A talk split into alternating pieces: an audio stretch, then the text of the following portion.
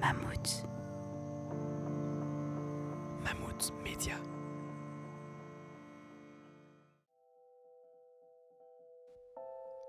Oui, allô, bonjour. Euh, voilà, je vous appelle parce que j'ai découvert que mon fils prenait de la drogue et euh, je suis très inquiète. Euh, je voudrais savoir euh, qu'est-ce que je peux faire, comment l'aider, comment aider à se sortir de ça. Euh, j'ai besoin de votre aide. Je vous invite à découvrir quelles sont les aides et plateformes disponibles par téléphone, internet ou consultation afin d'aider le consommateur ou les proches à parler de leur situation et à trouver des solutions pour arrêter la consommation de drogue. Je vous présente Antoine Boucher, chargé de communication de la plateforme Infodrogue, une association qui offre l'information, l'aide, le conseil à toute personne ou collectivité confrontée, de près ou de loin, à la problématique des drogues de manière anonyme. Il nous explique qui sont ces gens qui appellent la permanence téléphonique. Essentiellement, les gens qui vont appeler, ce sont des gens qui vont appeler pour d'autres personnes, pas pour eux-mêmes. Donc en fait, euh, oui, les proches, euh, et parmi les proches, c'est surtout les parents. C'est surtout des mamans qui téléphonent pour euh, donc leur, leurs enfants et donc leurs ados, hein, soyons, soyons clairs. Les proches, c'est plus que la moitié, et dans les, et dans les proches, je pense que les parents, c'est plus de deux tiers. L'appel général, c'est un peu la, maman qui téléphone pour son fils qui consomme du, du hashish. Pourquoi les gens n'y téléphonent pas? Ben Pour deux, deux raisons. C'est que d'une part, euh, ils n'ont pas le problème. Donc ça veut dire qu'ils n'identifient pas euh, le cannabis ou, les drogues comme étant leur problème. Ou alors, euh, c'est compliqué d'appeler un service euh, adulte, etc. Ça veut dire formaliser déjà, verbaliser toute une demande d'aide, etc. qui pas forcément hyper, hyper nette. Donc, quand des consommateurs appellent, c'est souvent déjà adultes, euh, plus de 25 ans, quoi. C'est pour arrêter, en, en clair. hein.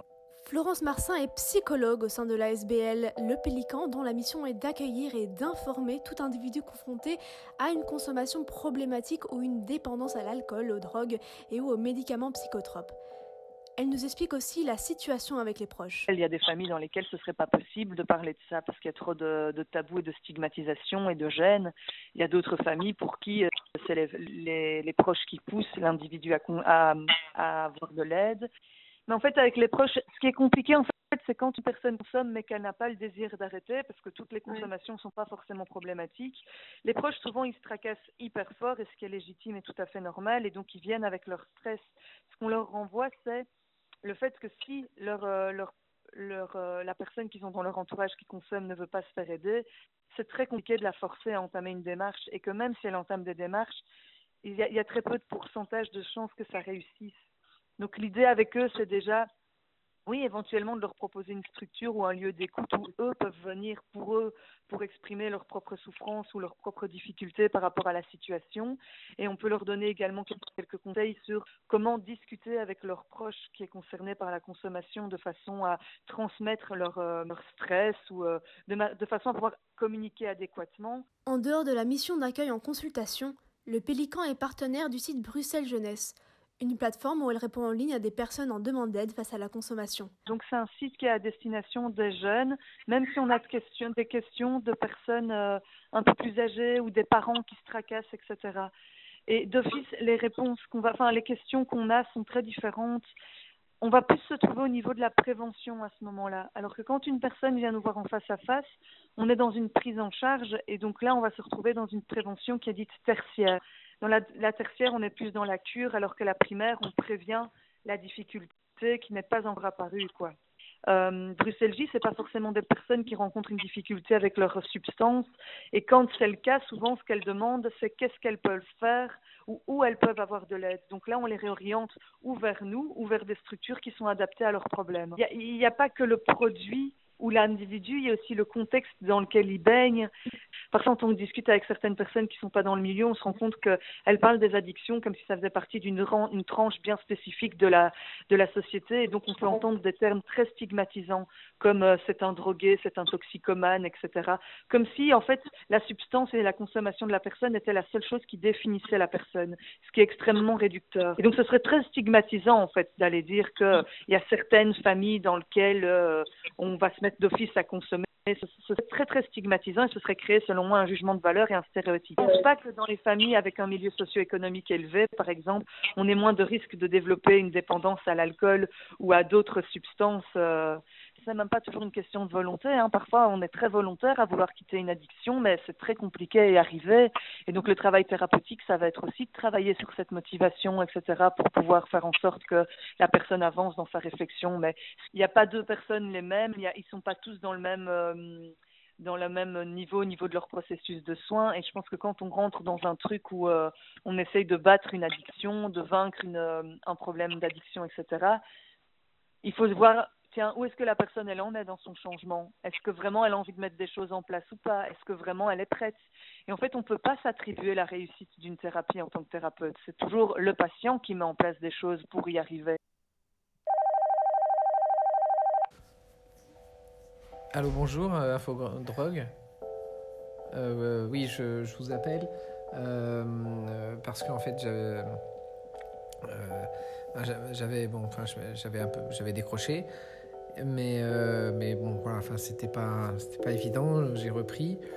Et, euh, et euh, voilà, ça, ça, ça, crée une situation un peu compliquée euh, avec ma femme. Et qui, voilà, enfin, je je sais pas comment, comment ça peut évoluer, mais je, enfin, je, je, vois, je vois pas, je vois, je vois pas d'issue en fait. Oui, bonjour Bernard Anotio? Oui, c'est lui-même, Bernard Anotio est assistant social psychiatrique de Infordrogue. Il nous explique plus précisément les missions de la plateforme ainsi que la manière dont se met en place cette aide. Je revendique une plutôt transdisciplinaire euh, par rapport justement à ces appels très généralistes mais en même temps très spécifiques. Il peut arriver que vous avez des permanences, effectivement, ça sonne tout le temps, ce qui est d'ailleurs assez éprouvant pour les, les permanences. Ça fluctue entre, donc appels décrochés de nouveau entre 3000 et 3500 appels selon les années. Euh, la durée moyenne, c'est par exemple 17 minutes. Et donc là, parfois, on va un peu creuser au téléphone ou pas. C'est un peu au feeling aussi. Si on pense évidemment à des drogues euh, plus comme l'héroïne et la cocaïne, avec toujours ce clivage drogue dure, drogue douce, je dire, classification que nous réfutons aussi.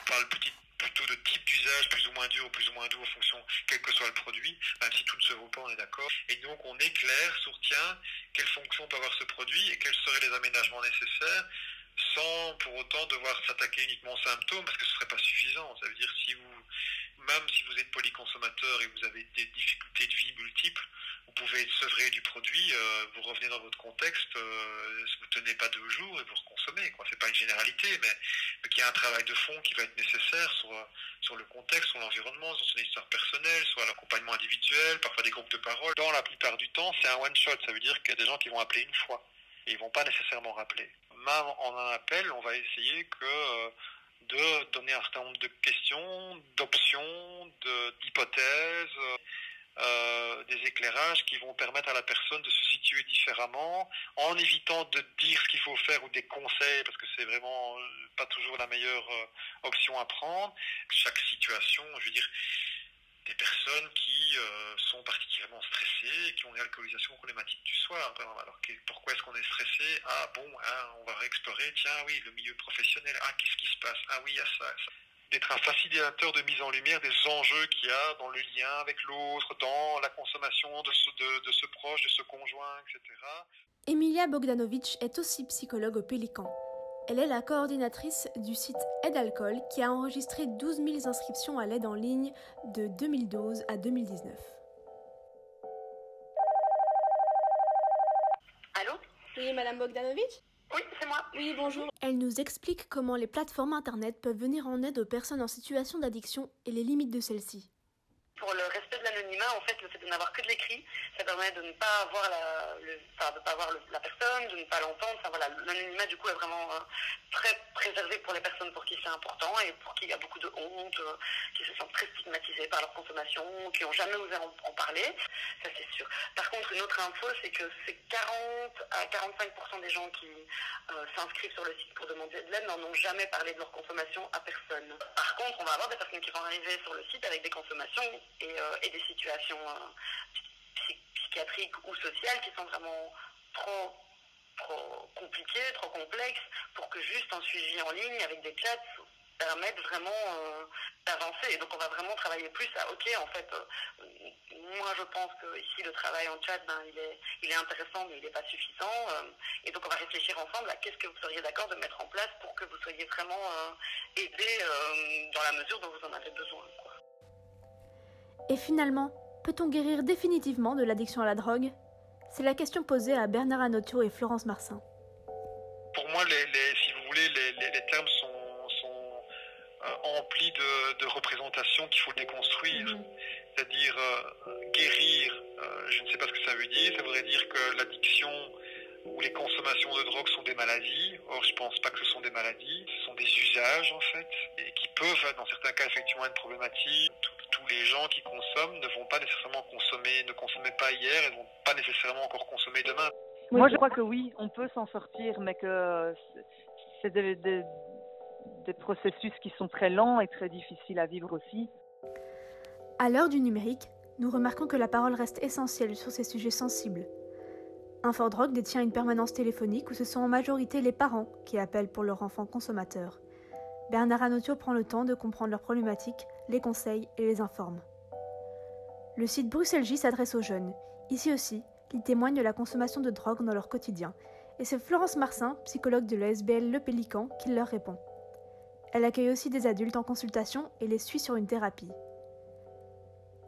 On voit donc ici qu'il existe donc bien des aides pour les consommateurs.